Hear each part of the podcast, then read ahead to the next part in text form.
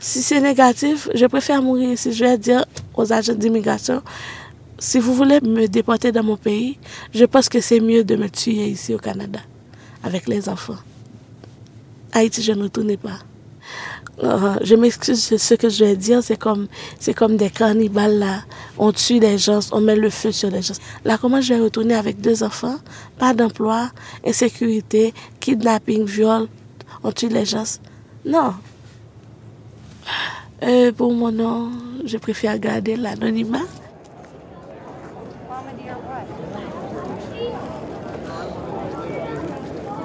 Moi-même, j'ai été au Venezuela euh, pendant sept ans. Après la mort de Chavez, j'ai été obligée de laisser. Il y avait insécurité et on a mis l'homme à feu, pointé, on nous a volé, on nous a menacés. Parce que c'est à cause de nous, les immigrants, que le pays n'avait pas de nourriture, d'autres choses. On était bien obligés de laisser le pays.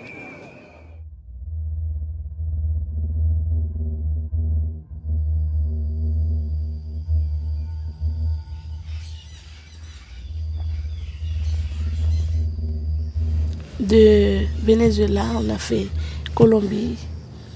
On est passé aux forêts de Wyoming. Là, il y avait des morts, des animaux sauvages, des viols, des vols et tout type de risques. Il y avait des gens qui mouraient dans la rivière et on était obligé de boire l'eau des gens décomposés. Et il y avait des mères avec des enfants les enfants sont tombés dans la rivière qui sont morts. Il y a d'autres qui sont tombés dans la falaise, et etc. Il y a des singes qui ont tué des gens. Il y a des couleuvres et autres animaux féroces.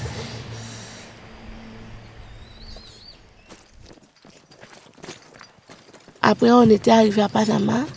De Panama au Costa Rica, Costa Rica, Nicaragua. Mais on ne voulait pas laisser passer au Nicaragua. Il y avait des manifestations tout le temps. J'ai pris le gaz lacrymogène avec mon fils. Il y avait des gens blessés, des arrestations, tout ça. Parce qu'on ne voulait pas nous laisser passer.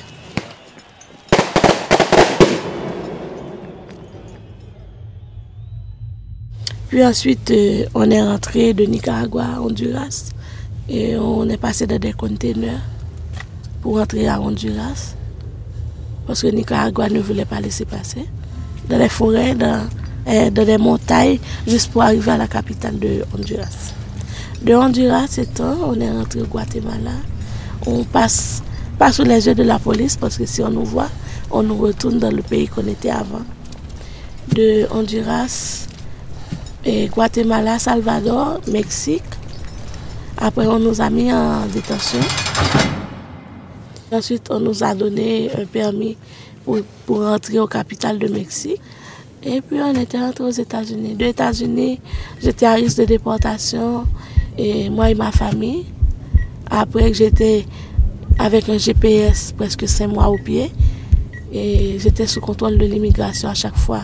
Si c'est décharger le, le, GPS, on m'appelle, si on m'appelle, on ne me trouve pas. Dans moins de 10 minutes, l'immigration était chez moi. Et j'étais au rendez-vous à chaque fois à l'immigration. C'était tout à fait un, stress pour moi et que ça a réagi même sur, sur mon cœur parce que le cœur palpitait à, à niveau bas. J'étais obligée de prendre des injections pour permettre d'activer la palpitation à, niveau normal. Après 30 de stress, on m'a dit qu'on allait me déporter. J'ai entendu que le Canada était ouvert on reçoit des gens qui étaient à risque de déportation aux États-Unis. Je suis venue avec la famille. Passé par Oxfam Wood et puis on est rentré.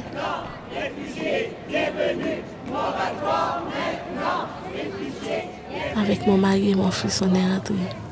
On a passé dans l'enfer pour arriver au paradis. Pas vraiment le paradis, mais c'est autre chose.